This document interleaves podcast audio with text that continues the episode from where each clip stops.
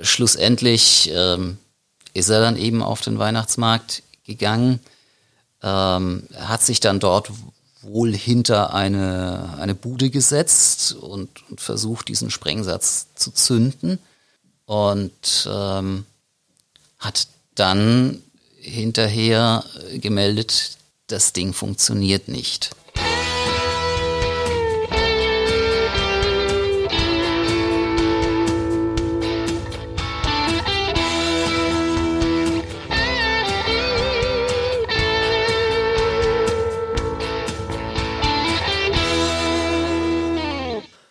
Liebe Zuhörerinnen und Zuhörer, ich begrüße Sie beim ersten Crime-Podcast der Rheinpfalz mit dem Namen Alles Böse.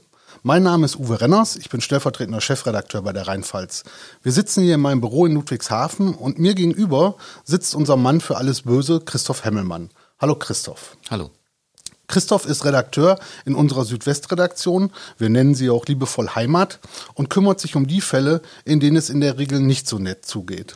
Als ersten Fall haben wir für unsere Premiere den zwölfjährigen Jungen aus Ludwigshafen rausgesucht, der Ende November 2016 auf dem Weihnachtsmarkt versucht hat, eine Nagelbombe zu zünden. Christoph, was war da damals los?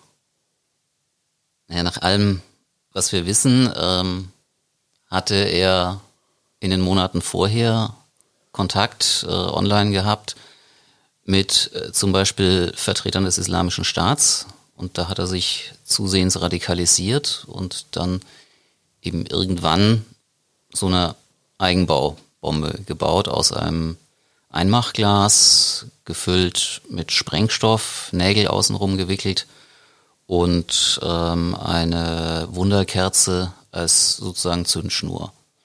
Und genau bei der gab es dann auch das Problem. Die hat nämlich nicht so funktioniert, wie er sich das gedacht hat. Ja, und wie muss ich mir das vorstellen? Ist der dann damals einfach, sag ich mal, hat er das Ding sich unter den Arm gepackt und ist hier in Ludwigshafen auf den Weihnachtsmarkt gelaufen? Er hat sich nicht unter den Arm gepackt, er hat sich um den Bauch geschnallt, hatte da ein bisschen Probleme, rein technisch.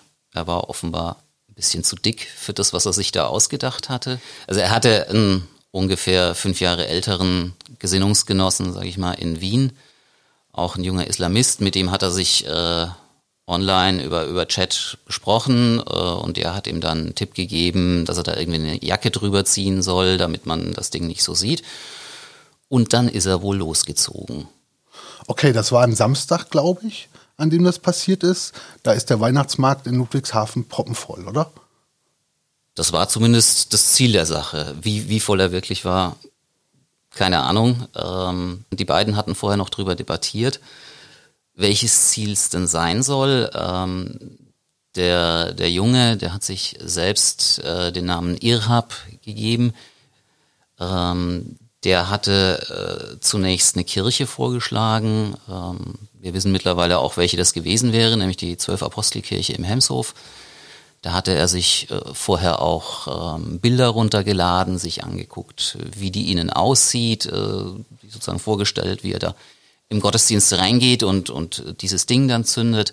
Sein Wiener Kollege ähm, hat aber gemeint, äh, Kirchen werden ja relativ schlecht besucht und ähm, hat ihn dann darauf gebracht, er soll doch lieber auf den Weihnachtsmarkt gehen.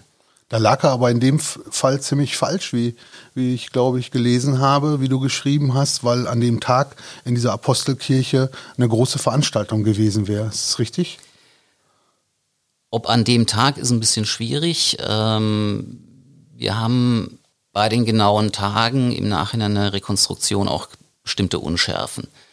Der Irhab selbst hat mal davon gesprochen, dass er doch eigentlich in diesen Gottesdienst wollte, dann verschlafen hat und deswegen dann auf den Weihnachtsmarkt ausgewichen ist.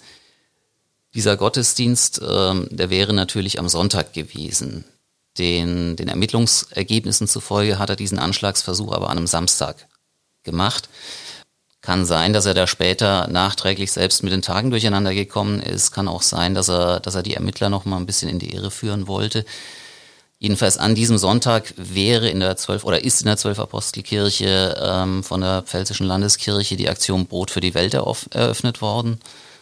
Und äh, da wären natürlich schon recht viele Leute da gewesen, wäre auch Prominenz da gewesen. Aber das wusste er halt einfach nicht.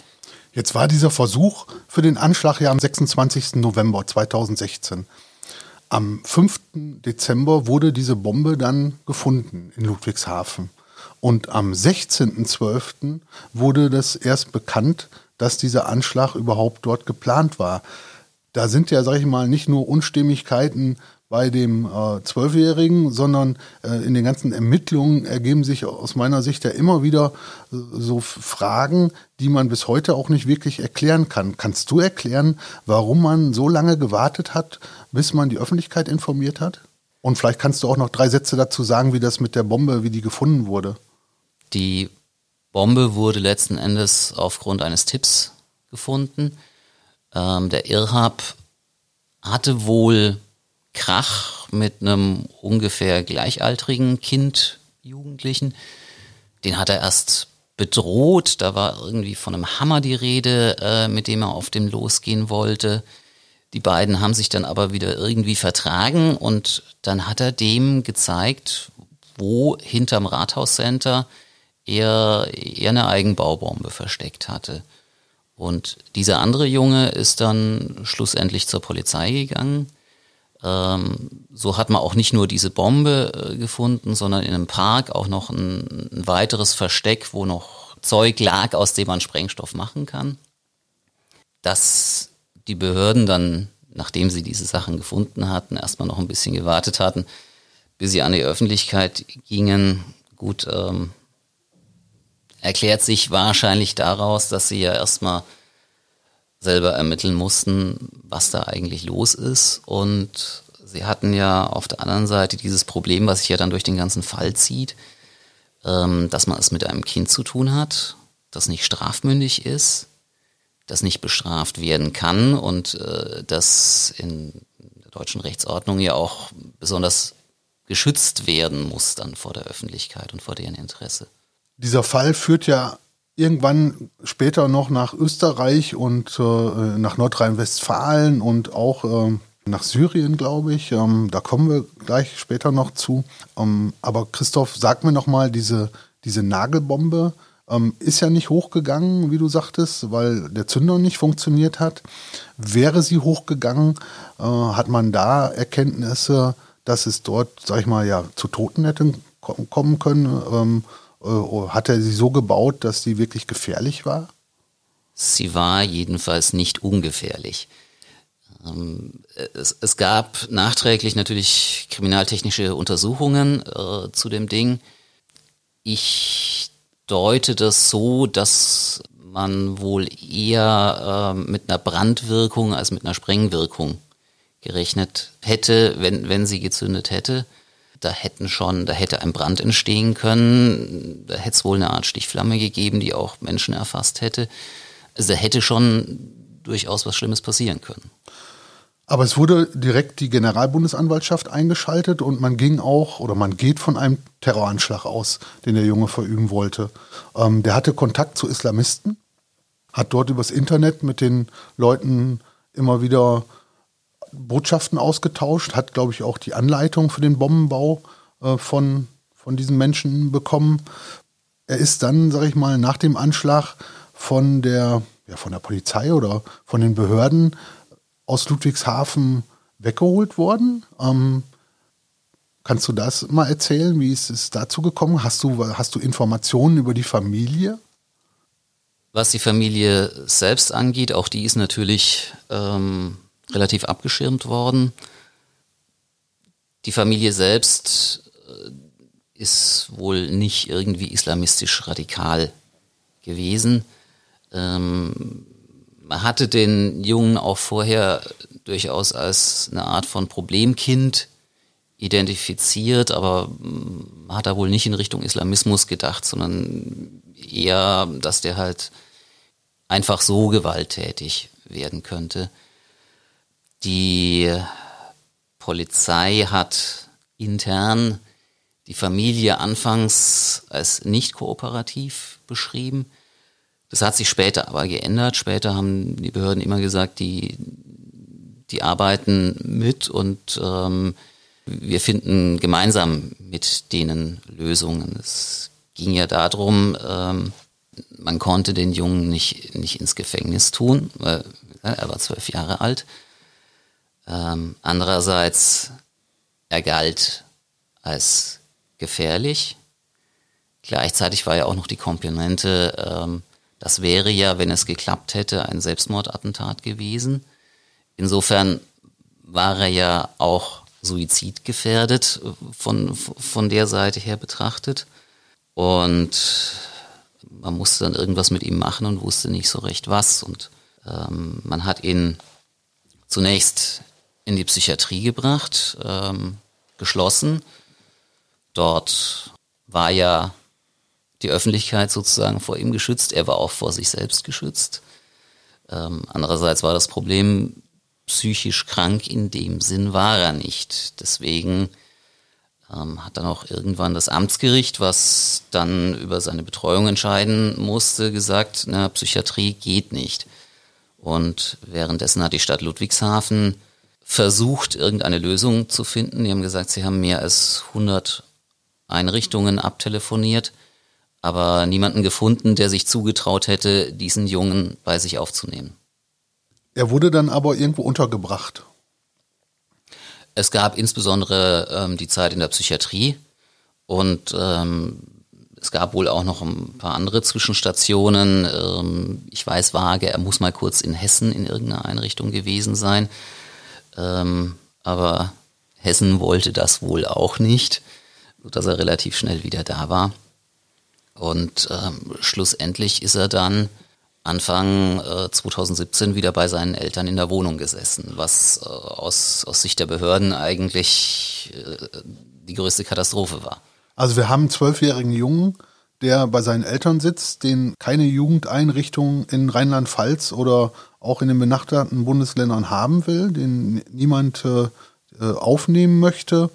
Ja, was ist denn da weiter passiert? Also ist er jetzt bei seinen äh, Eltern geblieben oder ging es weiter? die, die, die Zeit in seiner, äh, wo er zurück bei seinen Eltern war, das waren schlussendlich nur ein paar Tage, ein paar Tage, die es allerdings in sich hatten. Ähm, man hat es dann so gemacht, dass äh, Beamte des mobilen Einsatzkommandos draußen in Zivil in einem Auto saßen. Äh, das war ähm, für die Behörden damals der Horror, weil das dann irgendwann auch bekannt war, der Junge ist wieder da. Ähm, und diese MEK-Beamten, die, die soll ja niemand zu Gesicht bekommen, weil äh, die für Observationen und so weiter eingesetzt werden und die saßen da draußen auf dem Präsentierteller. Ähm, also die hatten Angst, dass ihnen da sozusagen ihr Team verbrannt wird, einfach weil, weil die Gesichter dann öffentlich bekannt werden. Und irgendwann nach einigen Tagen man, hat man ihn wieder weggebracht. Da war ich zufällig dabei weil ich auf dem, mit Kollegen auf dem Weg zum Mittagessen war und das, die Wohnung der Eltern war ja in der Nähe der Redaktion. Ich habe da die Straße runter gesehen und Blaulicht gesehen. Habe dann den Kollegen noch zugerufen, was sie für mich schon mal bestellen sollen und bin dann da erstmal hingelaufen. Du hast Blaulicht gesehen und bist dann dahin und hast ihn da das erste Mal auch selbst gesehen. Da habe ich ihn das erste und einzige Mal selbst gesehen. Die hatten das dann so gemacht, dass sie mit Streifenwagen mit eingeschaltetem Blaulicht die Straße an beiden Enden blockiert hatten Zwischendrin stand dann, standen einzelne Fahrzeuge und dann ging gerade, als ich da ankam, die Tür auf und ich sag mal, da kamen ein paar Menschen in Zivil raus, die sahen ziemlich nach Polizisten aus.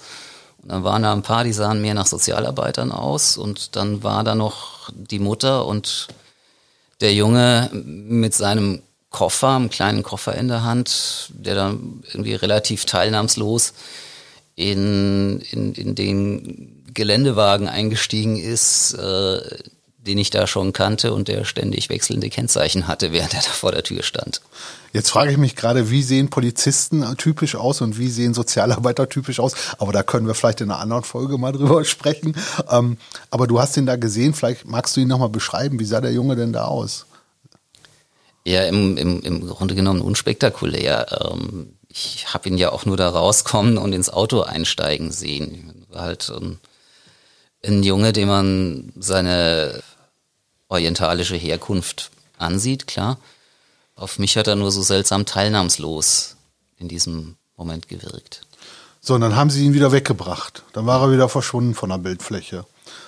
Ähm, und dann kommen auf einmal Menschen aus Wien in Österreich, aus Neuss ins Spiel bei der ganzen Geschichte. Wo kommen die denn jetzt auf einmal her?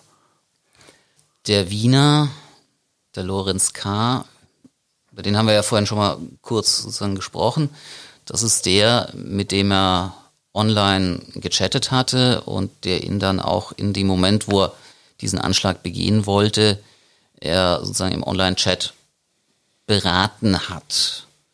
Und der war gleichzeitig mit unserem Irrhab dann auch irgendwie aufgeflogen. Ähm, da hat sicherlich eine Rolle gespielt. Der Wiener hatte unserem Ludwigshafener Jungen gesagt, lösch dein Handy, mach das kaputt. Hat aber nicht gemacht.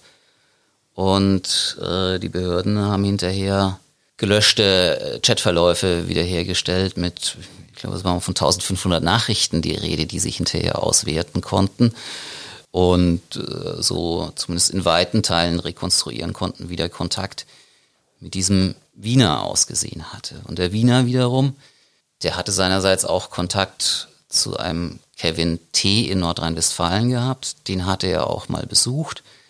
Die beiden hatten eben auch gemeinsam Bomben gebaut, ähm, die ausprobiert, gemeinsam Pläne entwickelt, ähm, wo man denn Anschläge begehen könnte.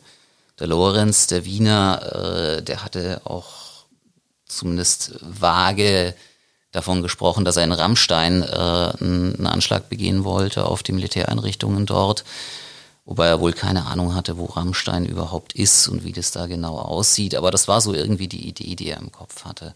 Jetzt ist der IAP ja äh, dann in dem Moment ein typischer Zwölfjähriger, wenn er sein Handy nicht wegschmeißt, weil er wahrscheinlich kein Geld hatte, sich um sich ein neues zu kaufen.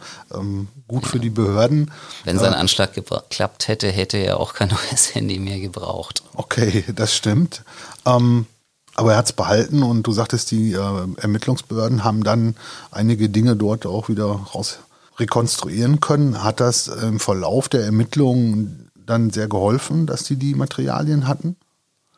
Es hat zumindest sehr geholfen, was äh, den Wiener angeht. Der war ja zu der Zeit 17, das heißt strafmündig und der ist in Wien auch vor Gericht gestellt worden. Ähm, ich war auch dann in Wien vor Ort, habe den, hab den Prozess in weiten Teilen mitverfolgt. Wann war das? Das war im Frühjahr 2018. Ich möchte noch einen Schritt nochmal zurückgehen und zwar nochmal zu dem Handy. Ähm, irgendwann tauchen 2017 auch Videos auf. Hat er die auch mit seinem Smartphone aufgenommen? Die Videos, die ich kenne, die ich noch gefunden habe, die waren, die waren älter. Und äh, die standen auch noch nicht in einem Zusammenhang mit, mit jetzt äh, irgendeinem islamistischen Zeug, aber sie waren durchaus verstörend, weil sie einen sehr aggressiven Teenager äh, gezeigt haben, der sich sehr merkwürdig offensichtlich in der elterlichen Wohnung ähm, inszeniert hat. Ähm, da hatte er sich zum Beispiel mal über ein anderes Kind offenbar geärgert und hat dann die Botschaft in die Welt gesandt via YouTube, dass dieses Kind bestraft werden muss innerhalb einer bestimmten Frist und wenn, wenn, wenn das nicht passiert, dann wird er irgendwelche schrecklichen Dinge tun. Jetzt sagtest du gerade, dass in dem Video zu sehen gewesen sei, wie er dort äh, in der elterlichen Wohnung wohl ähm, unterwegs war und ähm, ja, irgendwelchen anderen gedroht hat. Kann man zu den familiär, familiären Verhältnissen was sagen? Fürchterlich viel haben die Behörden da natürlich nie, nie rausgelassen. Ähm, es lässt sich erahnen, dass das die Zusammenarbeit mit den Eltern, bevor sozusagen der ganz große Knall äh, in Gestalt dieses Anschlagsversuchs gekommen war, nicht besonders gut funktioniert hat, wenn es da Probleme gab, was aber wahrscheinlich auch mit, mit Sprachbarrieren zu tun hatte. Ähm, also dass, dass man da einfach Probleme hatte, sich überhaupt mit den Eltern richtig zu verständigen.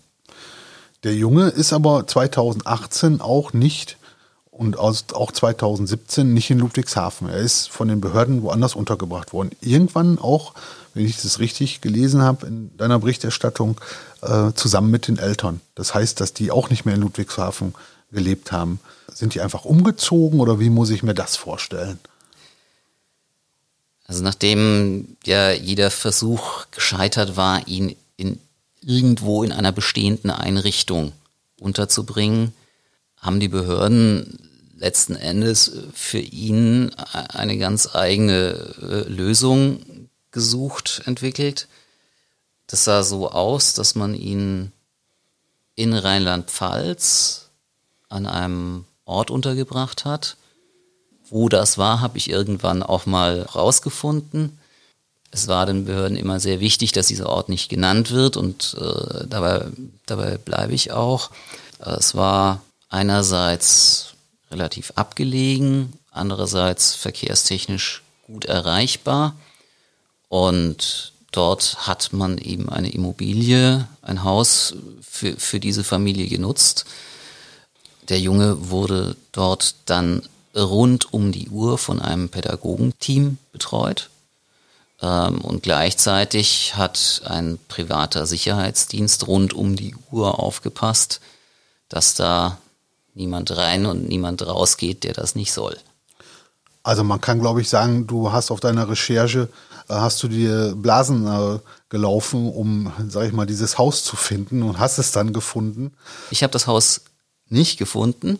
Ich bin da hingefahren, ich bin einen Tag lang da durch die Gegend gestromert, habe immer damit gerechnet, dass irgendwann äh, doch ein Polizeiauto um die Ecke kommt und mich fragt, was ich hier eigentlich mache, kam aber nicht. Ähm, aber ich hab's, ich, ich hab's nicht gefunden. Schlussendlich ähm, habe ich dann die Adresse in Wien auf dem Silbertablett serviert bekommen, weil dort hat der Irhab dann als Zeuge ausgesagt im, im Verfahren gegen, gegen seinen Wiener Kumpel. Bevor wir nach Österreich kommen, Christoph, ähm, möchte ich noch mal einmal auf dieses Haus und auf die äh, Betreuung da zurückkommen, auch mit der Bewachung. Äh, wer bezahlt das? Die Stadt Ludwigshafen. Das ist, das ist ja im Grunde, es ist ja so ähnlich wie wenn äh, zum Beispiel Kinder aus, aus einer Familie herausgenommen und in ein Heim gegeben werden. Das zahlt ja auch die Kommune, wo sie gewohnt haben. In dem Fall ist das eben die Stadt Ludwigshafen. Nur, dass man hier nochmal sicherlich eine andere Dimension von den Kosten her haben. Ähm, wobei die Stadt zu den Kosten nie irgendwas gesagt hat. Die Gründe, warum man nichts sagt, die haben nur immer gewechselt. Äh, also dann hieß es erst, ja, wir wissen noch gar nicht, was das jetzt alles kostet. Dann wiederum hieß es, nee, zu Einzelfällen und den Kosten geben wir keine Auskunft. Bei der nächsten Anfrage wusste man dann angeblich wieder nicht, wie hoch die Kosten sind und ähm, ist dann doch wieder zurückgekehrt zu, nee, es ist ja ein Einzelfall und dazu sagen wir nichts. Also ich fasse das aber nochmal zusammen. Ähm, man hat über 100 Einrichtungen angeschrieben oder mitgesprochen, hat niemanden gefunden, der den 12 oder damals dann 13 oder 14-Jährigen aufnehmen wollte. Also wir reden über einen 13-Jährigen, ja, den, wo, wo sich keiner imstande fühlt, äh, den zu betreuen. Dann wird äh, irgendwo ein Haus angemietet, dort werden Sicherheitskräfte engagiert, dort werden eigene Pädagogen engagiert, ja, die dann, sag ich mal, diesen 13-Jährigen betreuen, damit er nicht nochmal versucht, äh, einen Anschlag zu verüben. Wenn du das im Nachhinein dir so anschaust, äh, da ist doch irgendwo ein Fehler im System, oder? Dass man so einen 13-Jährigen, dass man keine Möglichkeit hat, den irgendwie in den Griff zu bekommen oder dass man keine Einrichtung hat, die sich für so jemanden zuständig fühlt? Ich glaube, auf sowas, auf, auf äh, einen 12-, 13-Jährigen mit so einem Hintergrund war, war Rheinland-Pfalz nicht eingestellt, war auch Deutschland insgesamt nicht eingestellt. Weil, weil es natürlich diese Lücke ist, ähm, wenn ein Kind, Jugendlicher mal 14 ist, dann kommt man ja strafrechtlich an ihn ran, wenn er was getan hat war, glaube ich, immer so die Überlegung, naja, so, solange jemand nicht 14 ist, wird er sowas fürchterlich Schlimmes jedenfalls auch nicht, nicht tun. Und ähm, das war in dem Fall halt anders. Glaubst du denn, dass es, wenn heute sowas passieren würde, dass diese gleiche Prozedur nochmal so laufen würde? Oder haben die Verantwortlichen da auch gelernt? Es gab anschließend durchaus äh, von, von der politischen Seite her Überlegungen dazu, ähm, dass man sich in Zukunft besser auf so einen Fall vorbereitet, dass man vielleicht auch irgendwo eine Einrichtung schafft, die äh, vielleicht zumindest eine Einrichtung deutschlandweit, die, die für solche Fälle bereitsteht. Ob das jetzt wirklich funktionieren würde, wenn so etwas wieder passieren würde, das würden wir dann halt sehen. So, jetzt kommen wir mal nach Österreich. Ähm, Im Januar 2018 bist du nach Wien gefahren. April. Im April war es, okay. Im April 2018 bist du nach Wien gefahren. Ähm, warum? In Wien war ein Prozess gegen den Lorenz, also gegen den österreichischen Kontaktmann von unserem Irhab. Ähm, und in dem es ja auch ganz wesentlich oder hauptsächlich eigentlich um Ludwigshafen ging, weil man hatte ihn wegen verschiedener Sachen angeklagt. Der Lorenz hatte zum Beispiel mal äh, im Handy einen, einen Treueschwur äh, an den IS aufgezeichnet und auch an, an, an Vertreter des IS geschickt. Und das war nach österreichischem Strafrecht, dann war er Mitglied einer terroristischen Vereinigung und das ist strafbar und deswegen hat man ihn angeklagt. Aber am schwerwiegendsten äh, war tatsächlich das, was in Österreich dann Bestimmung heißt. Wir würden von Anstiftung reden. Äh, und zwar in Bezug eben auf, auf das, was der Irrhab in Ludwigshafen versucht hatte. Kannst du den Lorenz, kannst du den mal beschreiben? Was ist das? Was, was ist das für ein Mensch? Im Gerichtssaal war er zunächst mal äußerlich relativ unauffällig, also jetzt auch kein irgendwie islamistischer Wallebart oder sonst irgendwas, sondern einfach, naja, so ein 17-, 18-jähriger junger Mann, recht schmächtig, schlank, der so erstmal sich unauffällig gegeben hat. Man hat gemerkt, er, wenn, wenn er sich ärgert, ähm, dann, dann kann er schon mal ein bisschen aufbrausen, ein bisschen patzig werden. Auf der Straße wäre er jetzt nicht weiter aufgefallen. Der Prozess, wie lange ging der dann, als du da warst? Die Österreicher haben es geschafft, das in ein paar Tagen abzuwickeln. Fünf Verhandlungstage irgendwie so ungefähr. Wie ist das geendet dann in Wien? Der hat eine saftige Strafe von neun Jahren bekommen, die er jetzt auch absitzt, wo auch der Umstand, dass er einen Zwölfjährigen zu einem versuchten Massenmord angestiftet hat, weil so hat die österreichische Justiz das betrachtet, ähm, schon, schon der wesentliche Teil an dem war, wo, wofür man ihn verurteilt hat. Bei dem Prozess sind dann auch noch zahlreiche Einzelheiten rausgekommen über die ganze Tat. Ich glaube, auch die Geschichte, die du vorhin erzählt hast, äh, mit der Apostelkirche in Ludwigshafen, das ist, glaube ich, dann auch erst in Österreich, also bei dem Prozess, ans, ans Licht gekommen. Gab es da noch mehr Details? Es gab jede Menge Details, teilweise tatsächlich im Prozess, äh, teilweise auch, ich sage mal, am Rande des Prozesses. Ähm, nachdem die Behörden in Deutschland die Sache ja schon recht, recht gut und recht effektiv abgeschirmt hatten. Ähm, in Wien sind dann jede Menge Details gesickert und so bin ich dann auch an die Sachen rangekommen. Es lief ganz wesentlich darüber, dass ich mir in Österreich Quellen gesucht habe. Wie bist du da eigentlich an deine Kontakte gekommen? Das war eigentlich alles viel einfacher als hier zu Hause in Ludwigshafen. Auf der einen Seite waren die Behörden bei den offiziellen Auskünften deutlich kooperativer, weil dies halt auch nicht mit einem nicht strafmündigen Kind bei sich zu tun hatten, sondern doch immerhin mit einem Jugendlichen. Und außerdem sind die in Österreich da auch generell ein bisschen entspannter, was, was Persönlichkeitsrechte und so angeht. Ja, und äh, ich habe mir dann aber eben auch noch, ich sag mal, bei, bei den Leuten, die mit diesem Verfahren zu tun hatten, Quellen gesucht und teilweise auch äh, Dinge mit Kollegen, die dort vor Ort waren, ausgetauscht. Gibst du mir was? Gib ich dir was? Bin so zum Beispiel äh, an, an, an Teile von diesen Chatverläufen ähm, gekommen zwischen ähm, unserem Irhab und, und dem Wiener Lorenz. Und die haben, diese Chatverläufe, haben dir bei der Recherche dann weitergeholfen? Ja, die lassen ja schon zum Beispiel äh, nachvollziehen, was, was dann an diesem Samstag passiert ist, als ähm, als der Irrhab auf den Weihnachtsmarkt gegangen ist. Ähm, also nachdem er sein, seine Bombe mit dem Gürtel da irgendwie umgeschnallt gekriegt hatte, dann, dann gab es das Problem, äh, dass er unterwegs wohl nochmal musste und äh, irgendwo ins Gebüsch gegangen ist und äh, da konnte man sich aber hinterher nicht waschen. Dann hat er sich im islamischen Sinn unrein gefühlt und hatte ein Problem, ob er das jetzt überhaupt noch machen kann und so.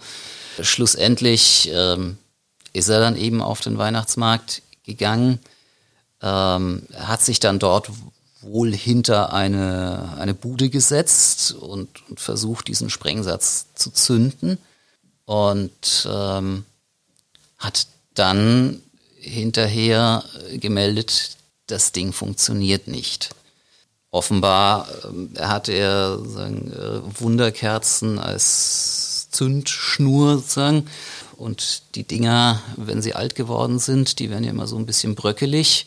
Und wenn dann zwischendrin was, was von diesem Zeug da fehlt, dann geht sie halt einfach aus. Und das ist wohl das, was ihm passiert ist. Ähm, und äh, wenn das stimmt, was er erzählt, äh, beziehungsweise was sich rekonstruieren lässt, dann hat er es dabei ja nicht belassen, sondern ist wohl am Montag für einen zweiten Versuch nochmal auf den Weihnachtsmarkt gegangen, wo es dann aber wieder nicht funktioniert hat.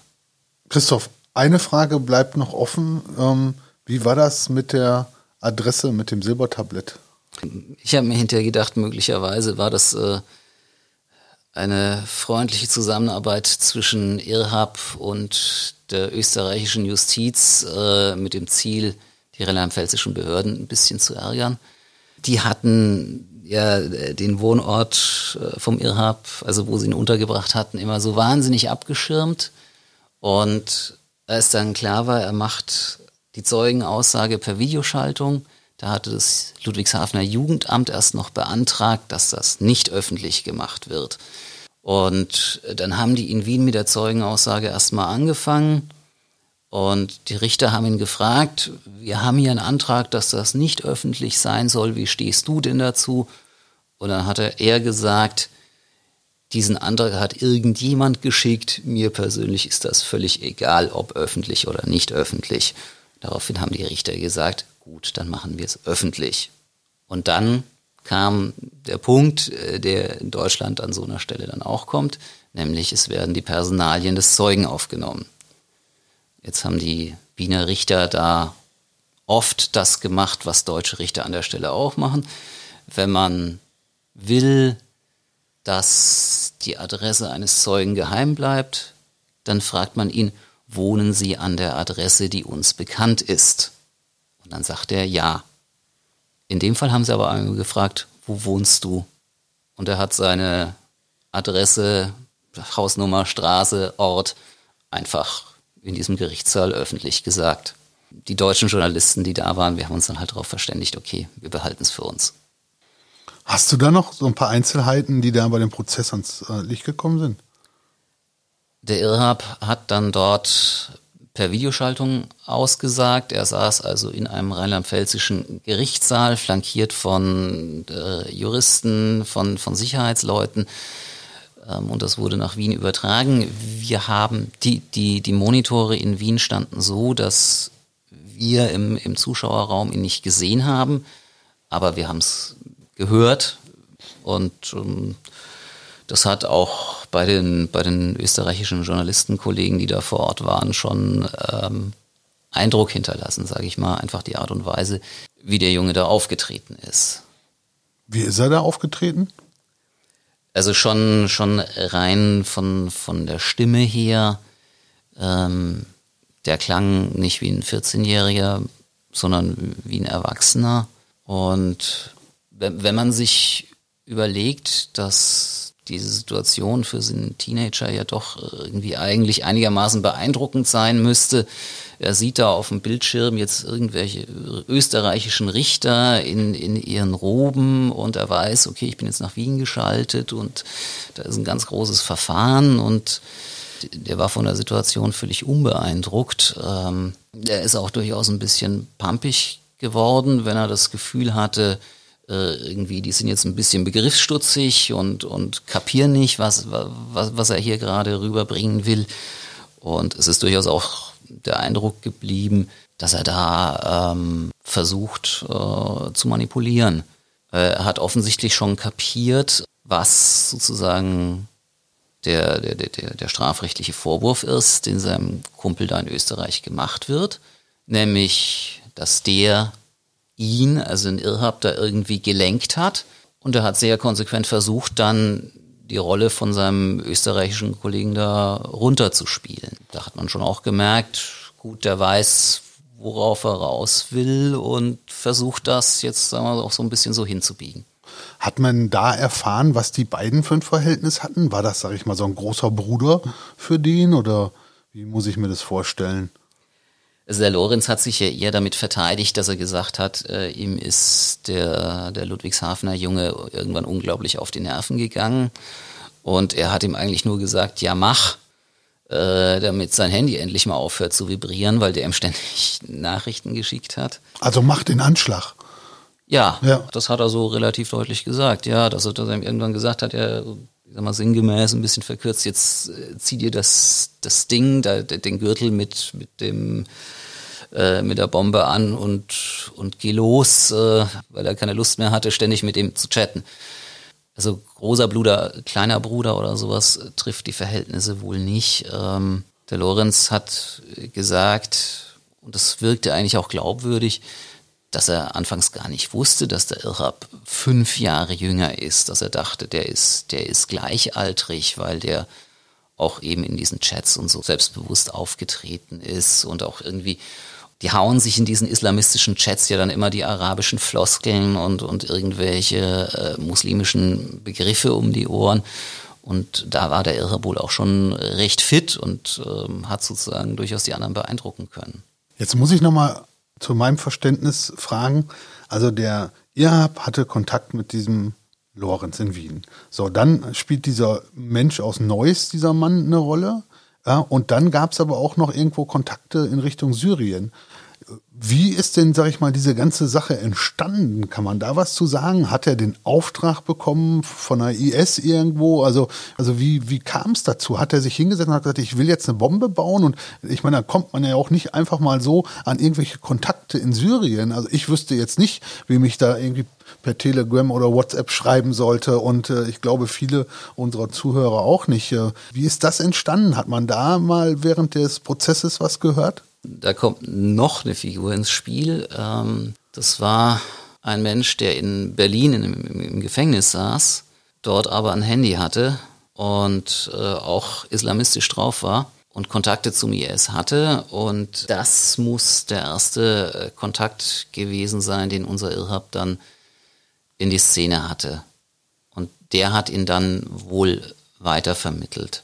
Es gab, wahrscheinlich gibt es auch noch Chatgruppen, wo, wo sich so Leute zusammenfinden. Ähm, es gibt auch Instagram-Profile, wo man schon natürlich sehen kann, wie, wie derjenige, dem es gehört, gesinnt ist, dass da irgendwo ein islamistisches Denken dahinter steht und ich sag mal, wie weit das dann bei dem anderen jeweils geht, das kriegt man ja dann irgendwann auch raus, wenn man ähm, zueinander Kontakt aufnimmt. Ja, aber da fragt man sich doch, sag ich mal, äh, es gibt in Deutschland einen Verfassungsschutz etc. Müssten die das nicht eigentlich auch auf dem Schirm haben? Also ich meine, wenn die so untereinander vernetzt sind und es offensichtlich so einfach ist, auch in Kontakt zu treten, ja, dass so ein Zwölfjähriger auf einmal in solche Kreise gerät, dass er, sag ich mal, Anleitung zum Bombenbauen bekommt, dass er, sag ich mal, Kontakt zu Häftlingen in irgendwelchen Gefängnissen in Berlin hat, dass er mit jemandem in Österreich Kontakt äh, bekommt, ja, der mit ihm regelmäßig schreibt. Also da, da frage ich mich doch, ja, also ähm, wo waren denn die ganze Zeit im Vorfeld ja, die Ermittlungsbehörden?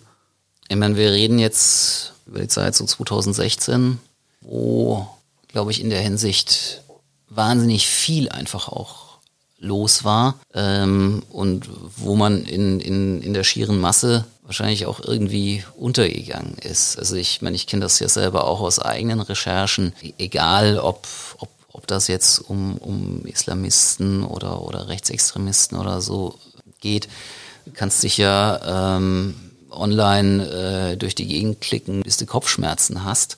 Du siehst ja auf Anhieb erstmal nicht, äh, wer von denen plappert nur irgendwelches dummes Zeug, wer von denen spielt sich hier auf und wer von denen ist jetzt wirklich ernst zu nehmen. Dieses Moment mit dem sich aufplustern, das hatten wir ja bei, beim Lorenz, beim, beim, beim Irhab und so weiter, bei all denen ja auch. Ich meine, da ist erstmal viel Angeberei dabei.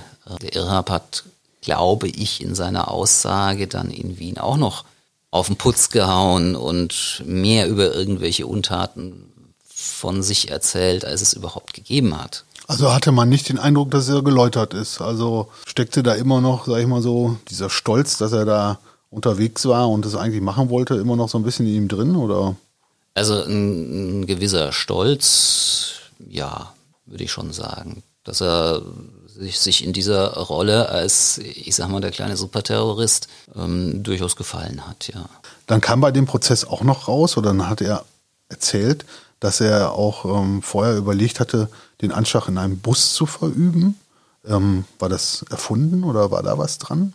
Also ich würde im Rückblick sagen, dass die Geschichte erfunden war. Dass genau das äh, einerseits ein bisschen noch zur Angeberei gehört, äh, dass er sich noch ein bisschen mehr als Superterrorist aufplustern wollte und zum anderen die Strategie äh, zu zeigen, ich habe auch unabhängig vom Lorenz Dinge gemacht, Dinge, mit denen der Lorix gar nichts zu tun hatte, um den Lorenz in der Anstifterrolle zu entlasten. Ähm, es ist seinen Chatverläufen ist zu entnehmen, dass er, als er auf den Weihnachtsmarkt gegangen ist, dass er da in den Tagen vorher gesagt hatte, ich bin jetzt bereit, ich mach's jetzt. Dass er irgendwann vorher schon mal in einen Bus gestiegen wäre und dort dann auch schon mal äh, so eine Eigenbaubombe gehabt hätte und auch versucht hätte, die zu zünden und schon da hätte das mit dem Zünden nicht geklappt, kommt mir im Nachhinein nicht logisch vor. Wenn man dann erst sagt, jetzt bin ich bereit und dann auch noch ein Bekennervideo zum Beispiel dreht, was es ja vorher offensichtlich auch nicht gegeben hat. So, jetzt haben wir 2020, der Lorenz sitzt im Knast. Unser Zwölfjähriger ist mittlerweile ungefähr 16.